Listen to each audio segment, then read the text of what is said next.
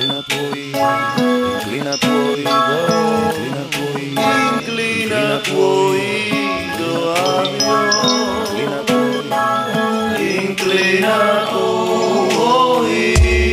Bendiciones mis hermanos, una vez más aquí en Inclina tu oído podcast, Mario J. Jiménez con ustedes. Estoy nervioso, tengo aquí a dos de las leyendas del hip hop dominicano, mi hermano Cristian DJ Habana. Saludos, saludos mi gente, que Dios le bendiga. Espero que este programa, como siempre, sea de bendición para ustedes. ¿Qué es lo que es Mario? Dime, ¿qué tenemos para hoy? Hoy tenemos un invitado especial, mi hermano Vladimir Rap Serio, con nosotros aquí en la casa. ¿Qué es lo que es Vladi?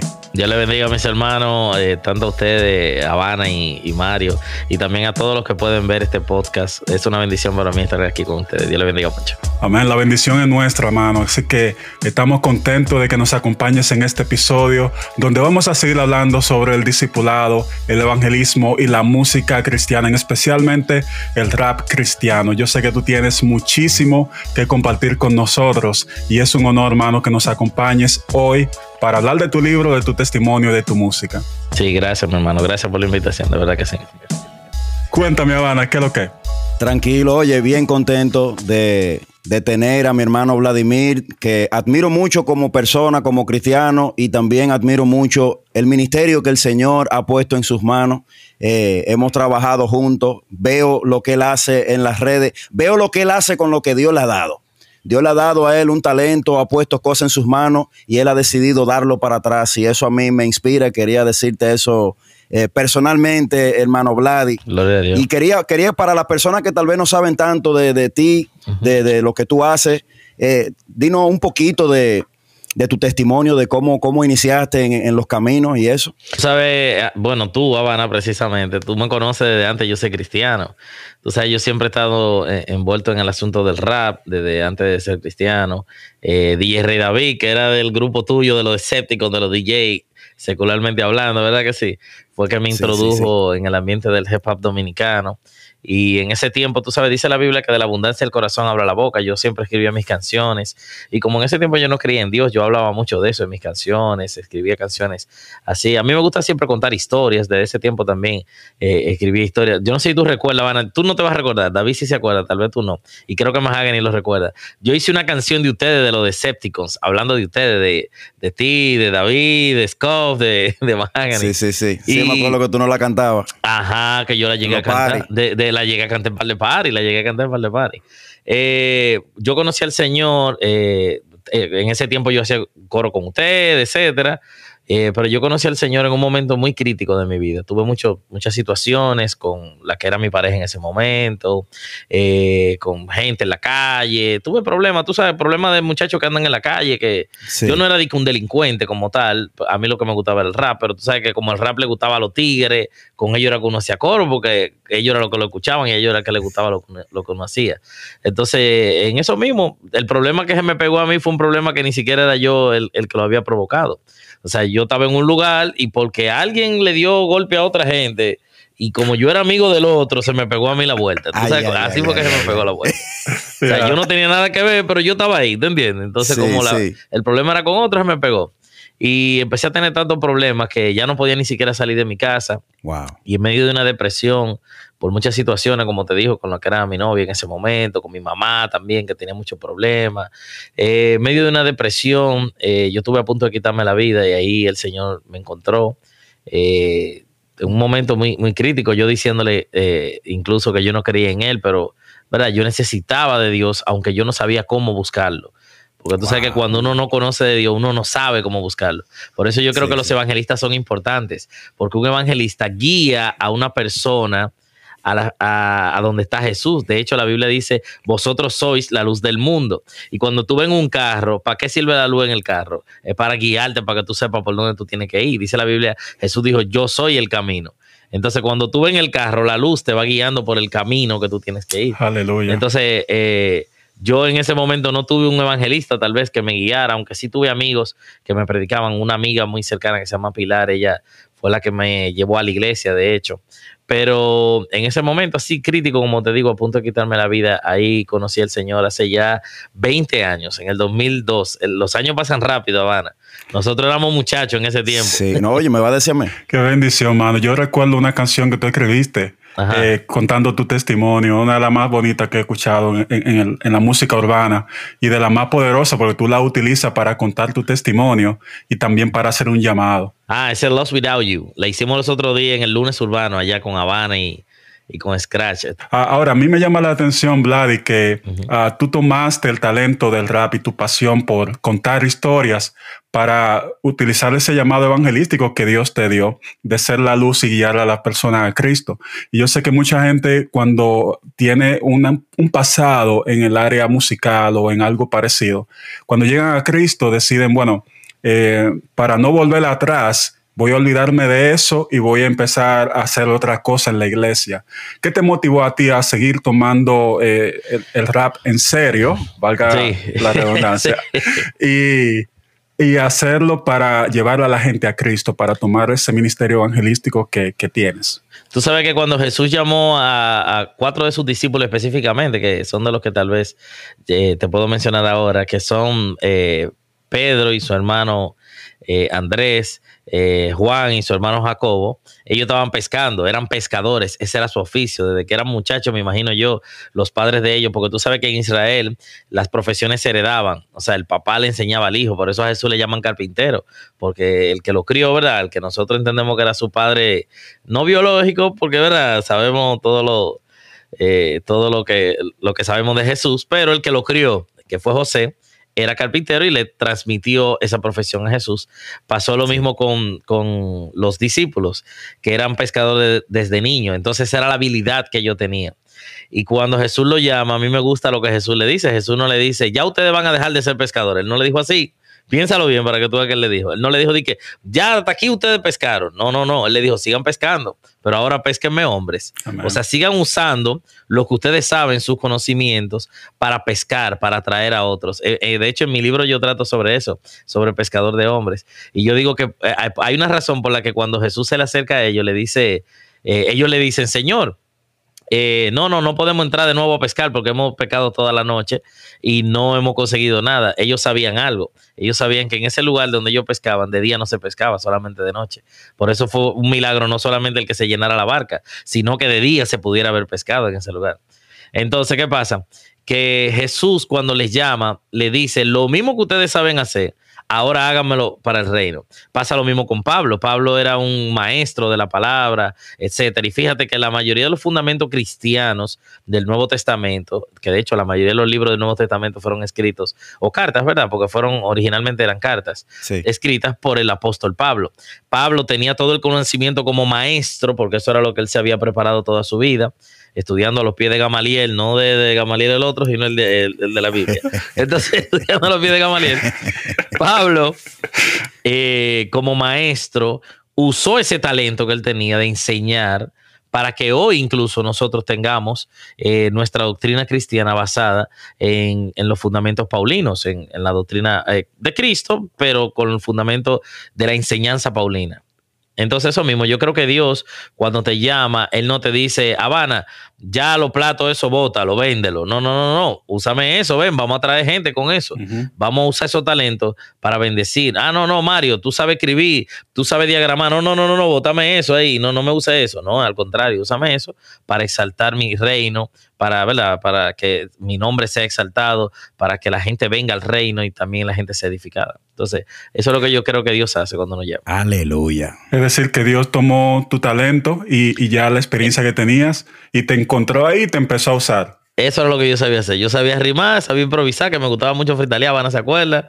Habana, era duro haciendo beatbox. Él tal vez no se acuerda, pero yo sí. No, como no me voy a recordar. Eso era lo que yo hacía. Hacíamos ronda y Habana siempre que hacía los beatbox. Eso es lo que me gustaba después de los paris. Claro, al final, cuando se acababa, al final nos poníamos allá afuera a fritalear. Y como eso era lo que yo sabía hacer, asumo que eso fue lo que Dios entendió que yo podía hacer. Dice la Biblia que él le cogió a los vil y los menospreciados. Él dijo, vamos a coger un raperito ahí. Vamos a usar raperito ahí, que eso es lo que él sabe hacer. No, y lo ha hecho como siempre lo hace, lo ha hecho a su, para su excelencia y su gloria. Sí, todo para su gloria, ese mismo. Y realmente hemos, sabemos experimentado. Yo, por ejemplo, que he trabajado contigo, Vladi, que te he visto cuando tú te desenvuelves, que no es tanto la rima, no es tanto ese, ese, ese talento de rap, sino que el Espíritu Santo te vaquea, hermano mío. Y, quería preguntarte, eh, bro, ¿cómo, sabes, qué, experiencia tú has tenido utilizando el rap como método de evangelismo? ¿Qué, qué experiencia has tenido? Tú sabes que la música es un, es un lenguaje. Eh, también hablo de eso en mi libro. o sea que la música eh, es un conector, te permite conectarte con la gente. Cuando tú tienes, cuando tú, cuando una persona y tú tienen el mismo lenguaje, por ejemplo, yo que estoy aquí en Estados Unidos, eh, a veces vienen esos gringos que hablan rápido y hablan como con un slang que yo como que no le llego mucho, porque yo le llego mal slang como de para Nueva York, de para acá de New Jersey. Pero cuando estoy como para esos laditos donde son tú sabes, como muy blanquito. Y el slang a veces como que se me pierden algunas palabras, como que no la agarro rápido. Entonces, cuando tú no te comunicas en el mismo lenguaje con la persona, eh, se, te hace, te hace difícil, tú sabes, como hacer más empatía, más conexión. Mm. Pasa lo mismo con la música. Cuando tú sabes utilizar una herramienta que te permite conectar en el lenguaje, eh, la gente conecta rápido y entiende fácilmente lo que tú quieres decir. Por ejemplo, cuando yo voy a una escuela, que es una de mis cosas favoritas, mira, si tú supieras que de todos los lugares que a mí me gusta ir, o sea, a mí me gusta ir a las cárceles a predicar, me gusta ir a los barrios, que yo siempre estoy con el enigma en los barrios predicando, en las iglesias, en los eventos, conciertos, qué sé yo qué. Pero la escuela a mí me encanta en la escuela, porque la escuela, yo como que me recuerdo ese tiempo cuando yo estaba en la escuela y yo puedo conectar en su mismo lenguaje. Trato de hacer canciones que a ellos les parezcan interesantes. Y yo te puedo decir que con, la, con el rap eh, y con la música que, trato de hacer, ¿verdad? Siempre, eh, así llevando el mensaje, yo he visto gente que tal vez no es amante de esa música, pero que se puede conectar. Cuando tú tratas, cuando tú lo comunicas de una forma clara, que a mí eso es lo que eh, eh, yo intento al menos hacerlo, tratar de hacer canciones que sean claras, que la gente entienda lo que yo estoy diciendo. Eh, me ha pasado que yo voy a lugares que la gente tal vez no es amante de esa música, pero se conecta fácil. yo te puedo decir un testimonio específico. Yo recuerdo que tu papá, Habana, que en paz descanse, me invitó a una actividad allá en los Alcarrizos y estuvimos ahí eh, en una actividad de la iglesia. Y un caballero, eh, él me contó luego que él tenía problemas con su pareja y todo lo demás. Y ese día yo fui, prediqué y rapié. Y él me dice, él contándome luego el testimonio, que cuando él me vio, él dijo, ¿de qué este? ¿Quién es? Dije que él estaba de que este tipo, allá mismo en la iglesia de ustedes. Y el tipo, ¿de qué este tipo? Pero ya cuando yo seguí avanzando con, lo que yo estaba contando, recuerdo que, o según lo que él mismo me cuenta, yo conté el testimonio de mi mamá y canté la canción que era propiamente de, esa historia que yo cuento de mi madre, cómo conoció al Señor. Y él aceptó al Señor en esa actividad. Hoy en día, ese varón es pastor, yo creo que tú lo conoces, Juan Aguilar morenito. Sí, sí, tú me has contado. Y ese varón, él es pastor hoy en día y tiene su iglesia y todo lo demás. Su matrimonio se restauró. Y él me dijo, mira, a mí no me gusta esa música, a mí el rap no me gusta. Pero de la manera que tú lo explicaste y de la forma tan clara que tú lo hablaste, yo me conecté. Y al principio yo estaba predispuesto contigo y yo no quería recibir el mensaje. Pero conforme tú fuiste avanzando, yo me fui conectando y me fui conectando con la historia y lo que tú estabas contando. Y al final eso sirvió para yo escuchar el mensaje y recibir al Señor. Entonces, puedo contar eso como un testimonio de que Dios a veces utiliza herramientas que aunque la gente no conecta de una vez, después la puede agarrar. Wow. Oye, gloria a Dios. Ya ustedes saben lo que están escuchando este programa. Oye, predica, no calle. Tú no sabes a quién tú puedes inspirar. Tú puedes inspirar el próximo pastor, un próximo evangelista pero no podemos nunca decir, bueno, yo lo que soy un simple rapero. No, usted es un predicador, que es lo que habíamos tratado en nuestro programa anterior. Así es. Y, yo no sé, Vladi, si tú pudieras compartir con nosotros, con, con tu experiencia en, en, el ministerio, en la música y en la calle. Eh, ¿Cómo tú has visto la progresión desde los años 2002, 2003 hasta 2022 eh, sobre la música urbana de hoy? ¿Cuál, cuál es la situación? ¿Qué tú crees que, que tenemos haciendo bien? ¿Qué tú crees que es excelente? ¿Qué tú crees que se puede mejorar? Eh, cualquier opinión que tú tengas sobre esa área, porque Habana y yo estuvimos hablando la semana pasada, pero tú estás directamente en, el, en, en la, no voy a decir la industria, pero, pero sí en el ministerio, en esa área. Cuéntanos. Eh, tú sabes que para entender los hechos presentes, tú siempre tienes que irte para atrás, para el, pasado, porque lo que hoy sucede no es más que el resultado de muchas cosas que pasaron ayer. Cuando el rap cristiano empezó, en el génesis del rap cristiano dominicano, aunque tú sabes que hay una prehistoria que no me voy a ir tan para allá atrás, pero cuando empezó, que fue como por el 2000, con Willy, con Ariel, los 13, el rap cristiano surgió de una necesidad que había en la iglesia, que era la necesidad de conectar con una generación que estaba creciendo, que no conectaba ya, y, si tú lo sigues pensando el día de hoy, no sigue conectando la generación actual con muchas de las cosas prácticas de la iglesia y con la música de la iglesia.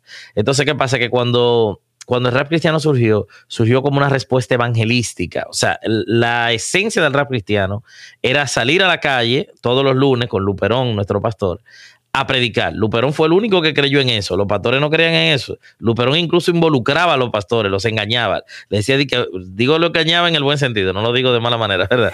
Le decía, vamos a hacer un culto de adoración, él decía. Y entonces te llevaba a Marco Yaroy, de, que eran tercer cielo en ese tiempo, y a Juan Carlos. Te llevaba a Lili Guman, te llevaba a Isabel, que en ese tiempo nadie era famoso, éramos todos muchachos de barrio. Ahora que tú sabes que ya están los nombres ribombantes, ¿verdad? Sí, sí. Pero en ese tiempo éramos muchachos que íbamos a las actividades así, todo el mundo iba gratuitamente, nadie iba a que tú sabes.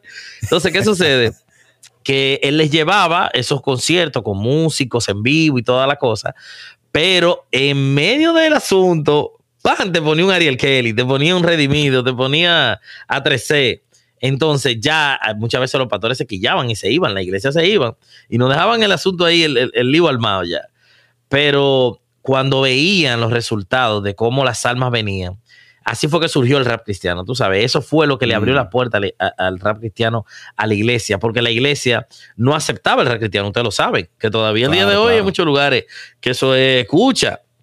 Eso exacto, es exacto. escucha. Del diablo. Sí, del diablo. Entonces, ¿qué sucedió? Que como los jóvenes cristianos empezaron a ver ese, este tipo de música que ya la iglesia y los pastores te la aceptaban porque te dejaban que tú, cantaras por lo menos en el parque, no adentro de la iglesia, porque yo no sé si tú sabes, había un, había un fenómeno. En esos primeros años, el rap cristiano no se usaba dentro de la iglesia, era afuera que se usaba. Era afuera. Era en la calle. Adentro el pastor no te dejaba, pero afuera sí te dejaba. Entonces, como los jóvenes cristianos vieron que eso ya se permitía, empezaron a comprar la música, se comercializó la música, ya se vendía, y los productores de eventos que antes te llevaban a Nancy Amancio, a Tricinova, a, Willy Colón, una gente de eso, Willy Colón no, es un bachate, es un salsero, a uno de esos, a Rafi Colón, Rafi Colón, te llevaban un cantante de eso. Sucedió que dijeron, ah, no, pero espérate, que aquí tenemos unos muchachos que atraen juventud y empezaron a invitar a Redimido, Ariel Kelly, a los 13, ya luego la ley de C y todos los demás muchachos que llegaron. Entonces se convirtió en algo comercial. Entonces, ¿qué pasa? Que a partir de ahí, perdóname que haya hecho esa introducción larga. No, no, dale, dale. A partir de ahí, el rap cristiano tomó dos vertientes. Tomó la vertiente original, que era ir al barrio, a la calle, a predicar, y la otra vertiente, lo comercial, la fama, los conciertos, la vendedera de música, etcétera, etcétera, etcétera. ¿Qué pasa? Que conforme fueron pasando los años, la vertiente secundaria, que es la comercial, que llegó después, se hizo más grande porque el exponente principal, que lo tengo que decir, ¿verdad? No, no, para, no, no para desmeritar ni nada por el estilo, sino el exponente principal que fue Willy, que Willy empezó con el asunto ministerial evangelístico, pero como empezó a darle más prioridad, vamos a llamarlo de esta manera, a darle prioridad al asunto comercial, y él sigue siendo todavía el ejemplo para todos, la mayoría se empezaron a ir por ahí. No digo que sea culpa de mm. él, pero todos, como lo ven a él como ejemplo, se fueron por ahí. Al día de hoy, el rap cristiano no es más que una música de Spotify, videos de YouTube, eh, uno que otro concierto. El rap cristiano hoy en día se ha reducido al 98% de sus exponentes estar en, plataformas como Spotify, Apple Music, qué sé yo qué, eh, YouTube, mucho video de YouTube, mucho video, mucho video de YouTube. Toda la semana sale uno. Eh, conciertos, eh, cuando hay, ¿verdad? eventos, qué sé yo qué, pero ya las calles, los barrios, las escuelas, la cancha, la cárcel, lo que es gratuito, lo que no vende, lo que no te genera economía, eso está un poquito abandonado. Ahí hay pocos eh, exponentes que están haciendo eso. Es la, lamentable realidad. Ve, y no digo que esté mal, porque también aquello es necesario. Es como yo digo, es necesario hacer esto sin dejar de hacer aquello. O sea, tú podías ser comercial y vender, pero sigue yéndome a los barrios, no me, no me lo abandones. Entonces, así es que yo veo el panorama actual de Rapid. Wow, wow. Oye, oye, esto está bueno, eh, Vladi. Realmente si tú supieras cuánto coincidimos con, nuestro pensamiento, porque la semana pasada en el programa anterior estuvimos tratando el tema y llegamos a ese tipo de conclusión de que no se puede dejar una sin hacer la otra. Y sé que tienes muchas cosas más que decirnos, sé que esto está duro, está bueno, pero tenemos que dejarlo hasta ahí para continuar. Invito a todos a, esperar el próximo episodio de Inclina tu oído, donde vamos a continuar hablando con nuestro hermano Vladimir Santos, cariñosamente rap serio, hablándonos de su, de su libro, hablándonos de más experiencias de lo que es el evangelismo, lo que es eh, el ministerio, el ministro usando las rimas como herramienta para pescar alma. Así que no se, no se pierda de eso aquí en Inclina tu oído. Y quiero también recordarles que si se quieren comunicar con nosotros, si tienen alguna sugerencia, algunas preguntas, pueden hacerlo a través de nuestro Gmail, inclina tu oído arroba gmail. Es gratis a suscribirse. Eso es nuevo, eso es lo último que tiró YouTube, ahora es gratis. Shalom.